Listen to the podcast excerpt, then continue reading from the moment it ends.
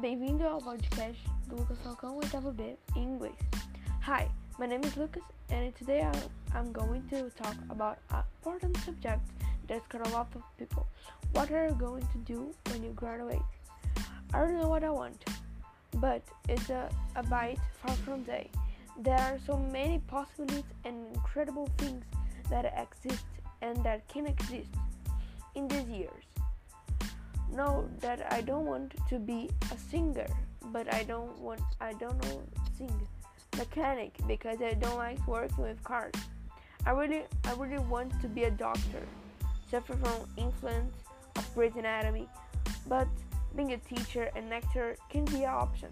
In fact, nobody's hundred percent of sure everything. Everything can happen.